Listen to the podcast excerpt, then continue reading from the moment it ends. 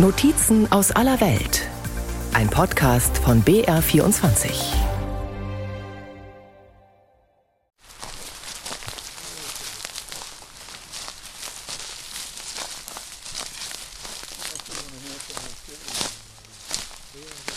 Es sieht aus wie Herbst, fühlt sich aber an wie Sommer.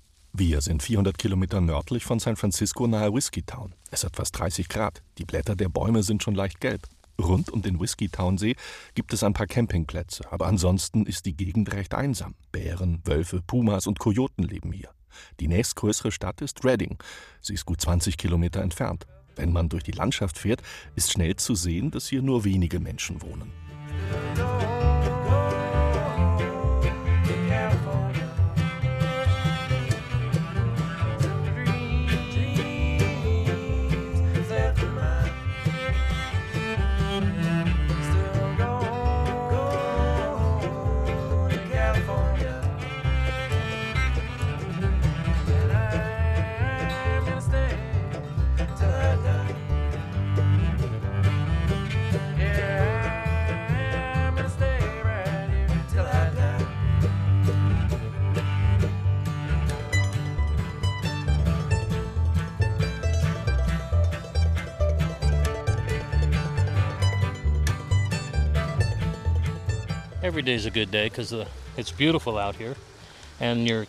Jeder Tag ist ein guter Tag. Es ist schön hier draußen. Hier ist es kühler, weil man der Hitze nicht direkt ausgesetzt ist. Und manchmal findet man ja gar kein Gold. Es ist aber trotzdem schön, weil man mit Freunden hier sein kann. Es ist wie Fischen. Yeah, it's like fishing. Yeah, but it's more rewarding. We don't get to eat what we get, but we do eventually because we turn the gold into money and yeah. Der 62-jährige Michael ist ein Glücksfall. Es gibt vermutlich keinen besseren Lehrmeister, der einem das Einmaleins der Goldsuche so beibringen kann wie er. Oh, most of my life. I'm a third generation miner. Though my father really didn't get into it too much. He didn't care for it. It was okay. Ich bin in der dritten Generation Goldsucher. Mein Vater hat sich nie mit dem Goldsuchen anfreunden können. Ihn hat es nie interessiert. Es war für ihn eher wie ein Wochenendausflug. Aber mein Großvater, der hat noch in den Goldminen gearbeitet und sein Vater davor auch. In the caves, so to speak. He worked under, underground. And his father did also. Michael hat einen stattlichen Bierbauch, ein rundes Gesicht und einen kleinen, ergrauten Schnauzbart. Sein Gesicht ist braun gebrannt. Er trägt blaue Jeansshorts, weiße Tennissocken und dazu klobige Turnschuhe. Vom Großvater hat Michael auch gelernt, genau hinzusehen, den feinen schwarzen Sand nicht sofort achtlos wegzukippen.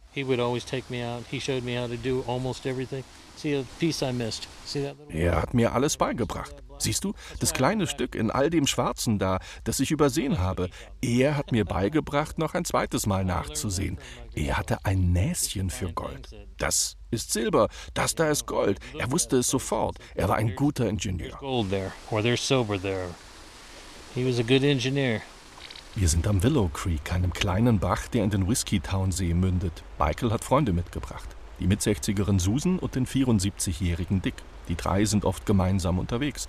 Nur das Wochenende sparen sie aus. Da überlassen sie das Terrain lieber den Touristen aus San Francisco, Sacramento und dem Silicon Valley. Es hat sich mittlerweile herumgesprochen, dass im Norden Kaliforniens wieder Gold zu finden ist. Es ist gar von einem kleinen Goldrausch die Rede. Auch wenn der Staat die Goldsuche zum Schutz der Natur stark reglementiert hat. So ist der Einsatz von Maschinen zum Beispiel verboten. Es darf nur an bestimmten Flussabschnitten nach Gold gesucht werden. Michael und seine Freunde gehören da eher zu den Profis. Die drei wissen sehr genau, wo sie suchen müssen, um fündig zu werden. Für Susan, die Mit-60erin, ist es nach dem Tod ihres Mannes wieder eine Möglichkeit, unter Leute zu kommen. Man stehe den halben Tag im Fluss und sei in der Natur. Seit einem Jahr ist die pensionierte Grafikerin mit dabei. I like gold mining a lot too. It's, been something that I. Die Goldsuche ist unglaublich spannend und man findet hier Gold und dann will man einfach eben immer wieder zurückkommen. Finding it is very exciting, so you want to keep coming back for more.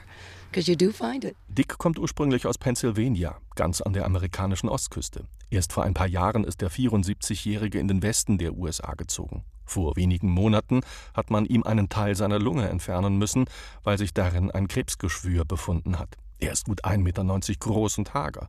Für ihn ist die Suche nach Gold ein Sport. uh, Das ist der einzige Sport, bei dem ich kein Geld ausgebe, sondern Geld damit verdiene. Wenn ich auf der Jagd bin, benutze ich ein 800 Dollar teures Gewehr. Meine Goldwaschpfanne und die restliche Ausrüstung kosten nicht mehr als 50 Dollar. Hier kann man eine Menge Geld verdienen. Dick ist ruhig und geduldig. Er kann stundenlang im kalten Wasser stehen und einen Meter nach dem anderen absuchen, ohne müde zu werden. Die Goldsuche habe ihn schon immer fasziniert. Jetzt, wo er nicht mehr arbeite, erfülle er sich einen Kindheitswunsch. Seit sechs Jahren ist Dick Goldsucher. And I've been gold mining, I guess, for the last six years. Uh, I was a general contractor originally, and uh, once I got up here in Reading. Ich war vorher Handwerker und als ich hier nach Reading kam, hat es mich gepackt. Es macht Spaß, hier zu sein. Uh. Der Grund für den kleinen Goldrausch, der Kalifornien im Frühjahr erfasst hat und bis heute andauert, ist der Regen und die Tatsache, dass vermutlich erst 10 bis 15 Prozent der Goldvorkommen Kaliforniens gehoben sind. Nach Jahren der Dürre hat es in dem Bundesstaat im vergangenen Winter wochenlang geregnet.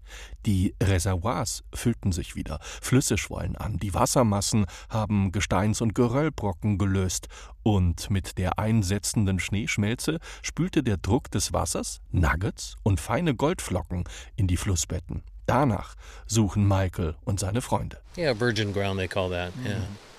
And that's uh nach den Winterstürmen hatten wir viele sogenannte Virgin Grounds, jungfräuliche Flussabschnitte, in die jede Menge Gold angespült wurde. Selbst hier am Fluss fanden wir direkt an der Oberfläche des Flussbettes Gold. Natürlich war auch falsches Gold, also Katzengold mit dabei. Michael, Susan und Dick wollen mir heute das Goldwaschen beibringen. Bis wir die Stelle am Willow Creek Fluss erreicht haben, müssen wir bei sengender Hitze erst eine Weile durch hohes Gras marschieren. Neben uns liegt der kleine, steinige Fluss, dessen Bäume uns später Schatten spenden werden. There's gold, gold, gold in the river. There's gold, gold, gold on the ground. There's gold in the streets and all along the hills. You'll be the richest man in town. There's gold, gold, gold in the river.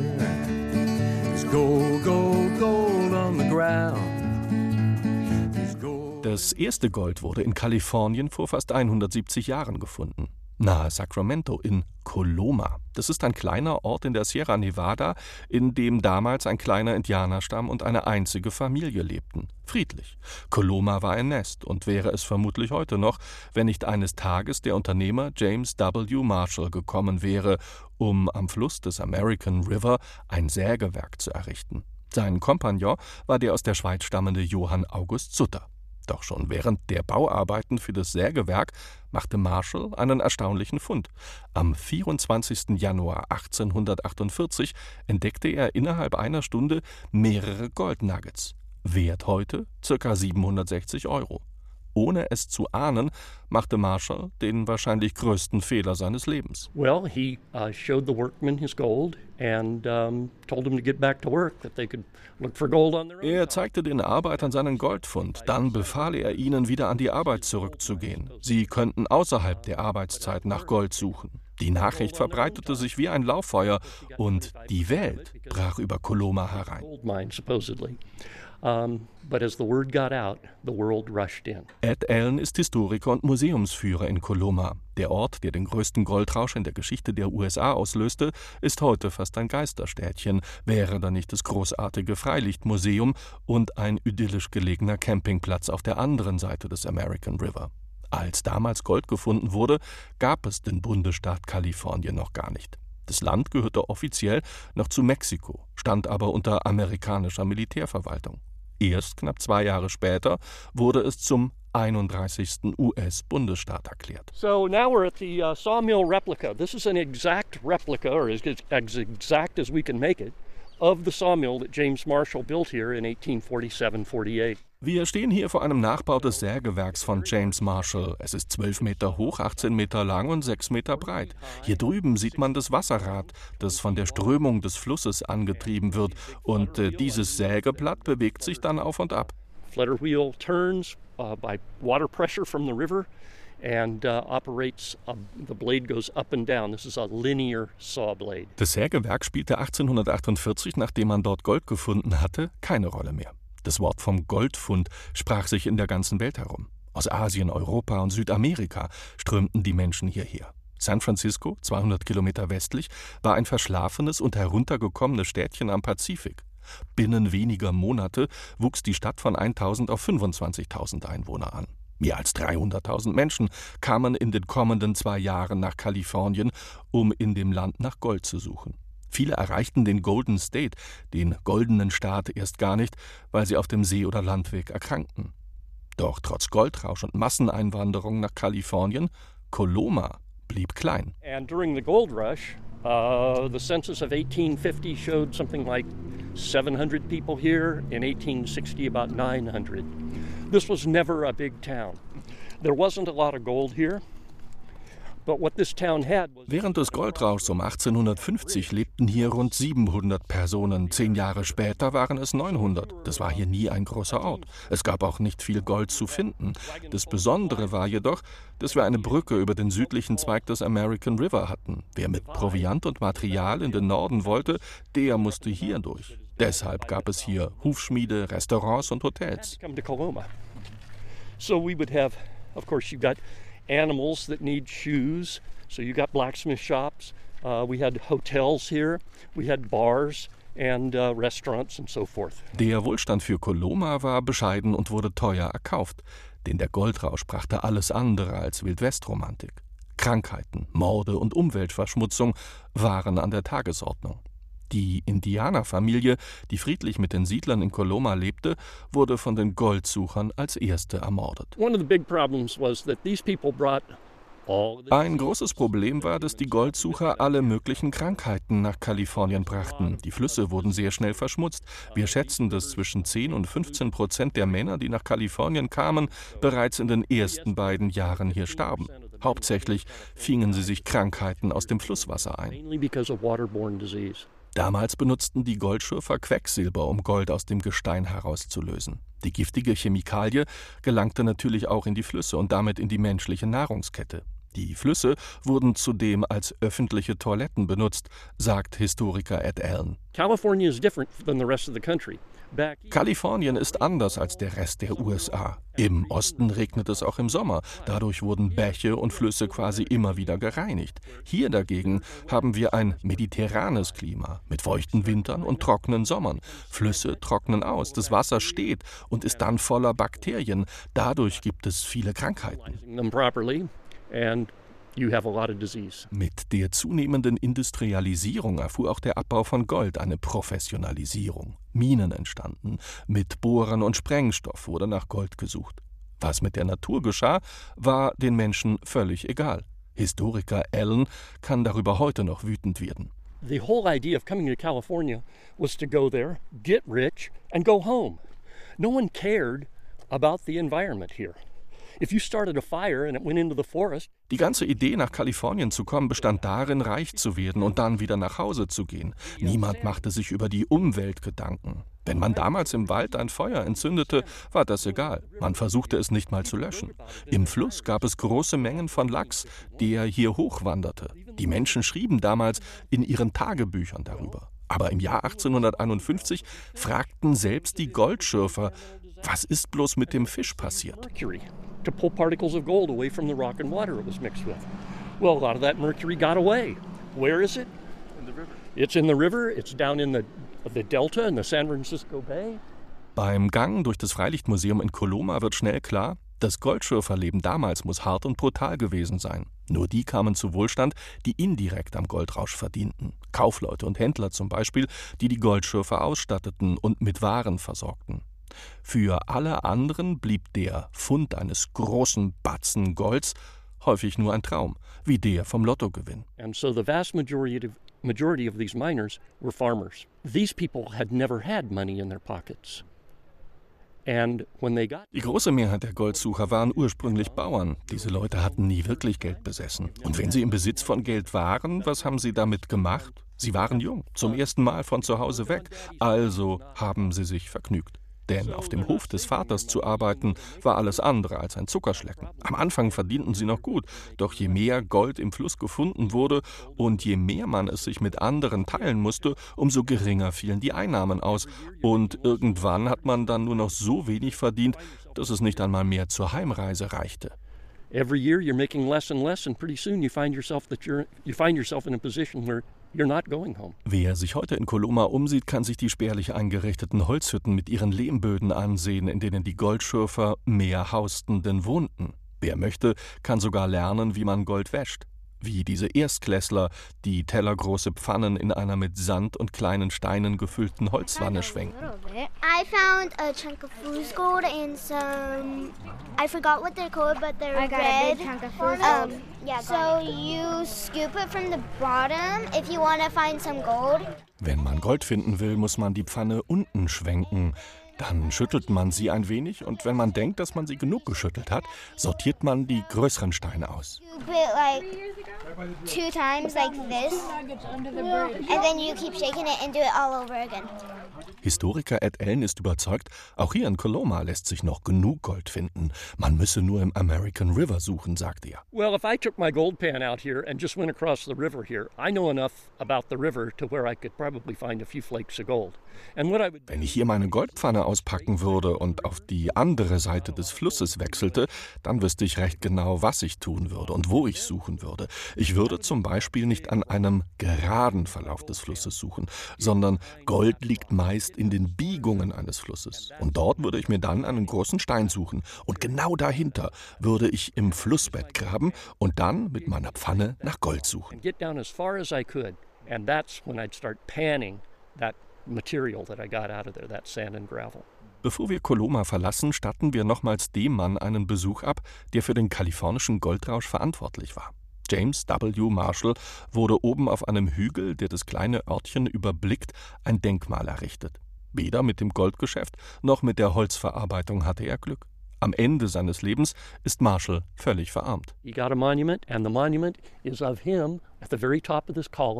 Von dort oben zeigt er mit seinem Finger unten auf die Stelle am Fluss, wo er damals das Gold gefunden hat.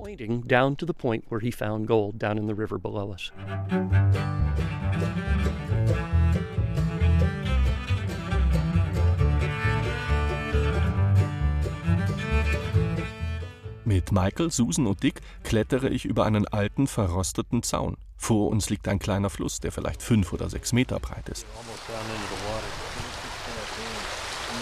Wir legen oben am Hang unsere Rucksäcke ab, trinken einen Schluck Wasser und ziehen Socken und Schuhe aus. Dann klettern wir vorsichtig den steilen Hang zum Fluss hinunter. Michael hat eine Goldwaschpfanne und eine kleine Schaufel für mich eingepackt. Außerdem eine Snuffer-Bottle, eine kleine Plastikflasche mit einer Art Rüssel, mit der das Gold eingesogen wird, so man denn welches findet. And that you'd be real rough in the beginning when you're first taking off the bigger rocks, and you're um, you're panning it out. You've got it tilted, like at about a 45 degree angle, and then you take a little bit at a time until you get down into a. Am Anfang musst du etwas gröber sein und die Pfanne ordentlich rütteln und die dicken Steine rausschmeißen. Dann rüttelt man die Pfanne in einem 45-Grad-Winkel wieder und arbeitet sich so voran. Dann beginnt der Schwenkprozess, wo nur noch feiner Dreck und Sand in der Pfanne sind und wenn man Glück hat, zeigt sich das Gold.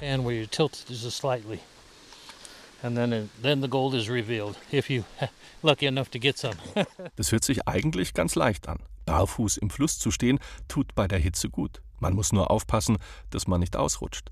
Susan erzählt, sie hat es in diesem Jahr erst einmal ins Wasser gesemmelt. Wir schütten zwei, drei kleine Schaufeln voller Sand und Steine vom Rand des Flussbettes in unsere Pfannen. Dann wird gerüttelt und geschüttelt.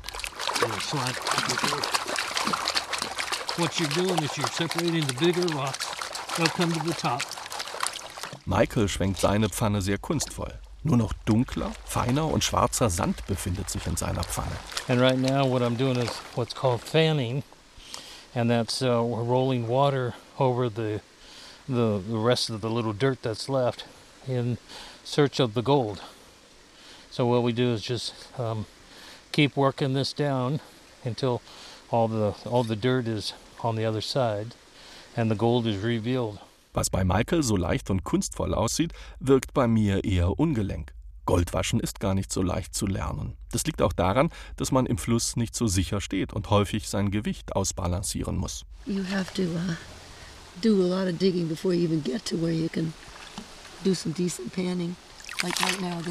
Man muss ganz schön tief graben, bis man an die Sandschicht kommt, die sich in der Pfanne waschen lässt. In diesem Sand ist kein Gold drin. Im schwarzen Sand, da steckt das Gold drin. Er ist sehr fein.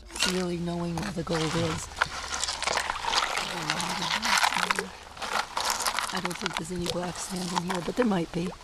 Nach einigem Üben und ein paar Tipps von Michael klappt es auch bei mir besser. Nur das feine Schwenken und Austarieren der Pfanne, damit nur noch schwarzer Sand übrig ist, bereitet Schwierigkeiten. Entweder es schwappt zu viel Wasser über oder ich schütte zu viel möglichen goldhaltigen Sandes weg. Immer wieder entfährt mir ein Ah und hier, doch die meiste Zeit ist es falscher Alarm. Das, was da golden glitzert, ist gar kein Gold, sondern Fuhlsgold, Katzen- oder Narrengold. Echtes Gold schimmert matt, erklärt mir Michael. Deshalb sei es so wichtig, in der letzten Phase des Waschens den Sand ganz genau zu inspizieren. Aber nach einer Stunde habe auch ich endlich Glück. In meiner Pfanne befindet sich eine winzig kleine Goldflocke. Es ist mein erstes selbst gefundenes Gold. Well, there's a little piece right there. Yeah, you can see. Can you see that little tiny piece right there? Hier, hier ist ein kleines Stück, ja, das ist Gold. Oh, und jetzt habe ich am Ufer deine Saugflasche liegen lassen. Ich muss kurz zurück ans Ufer, um das Gold rauszusaugen. Uh. Spätestens, wenn man das erste Gold gefunden hat, packt einen das Goldfieber, auch wenn es nicht mal einen Euro wert ist. Der 74-jährige Dick steht als einziger von uns hüfttief im Wasser, in seiner normalen Kleidung. Er trägt keine Neoprenhose, um sich vor der Kälte zu schützen. Das Wasser hat bestenfalls 18 oder 19 Grad. It's not looking too bad. I haven't got any real big chunks yet, but got a lot of small gold. Nach zwei Stunden im Fluss merkt man, wie das Wasser den Körper auskühlt. Als deutsches Greenhorn darf ich das Signal zum Rückmarsch zu unseren Autos geben. Für die beiden Männer in unserer Gruppe ist das Goldwaschen auch ein kleiner Nebenerwerb. Dick erzählt mir, dass er pro Jahr rund 1000 Dollar, umgerechnet 850 Euro an Gold findet. Nach den starken Regenfällen durften es in diesem Jahr deutlich mehr sein. Michael verstaut sein Gold zu Hause im Tresor. Er hat innerhalb der zwei Stunden, die wir im Fluss standen, das meiste Gold gefunden. Wert umgerechnet rund 33 Euro. Das macht einen Stundenlohn von 16,50 Euro. Some places are better than others. And uh, Manche Plätze sind natürlich besser als andere. Man muss die ganze Zeit schauen, immer wieder graben und schauen. Irgendwann findet man dann auch größere Stücke. pieces.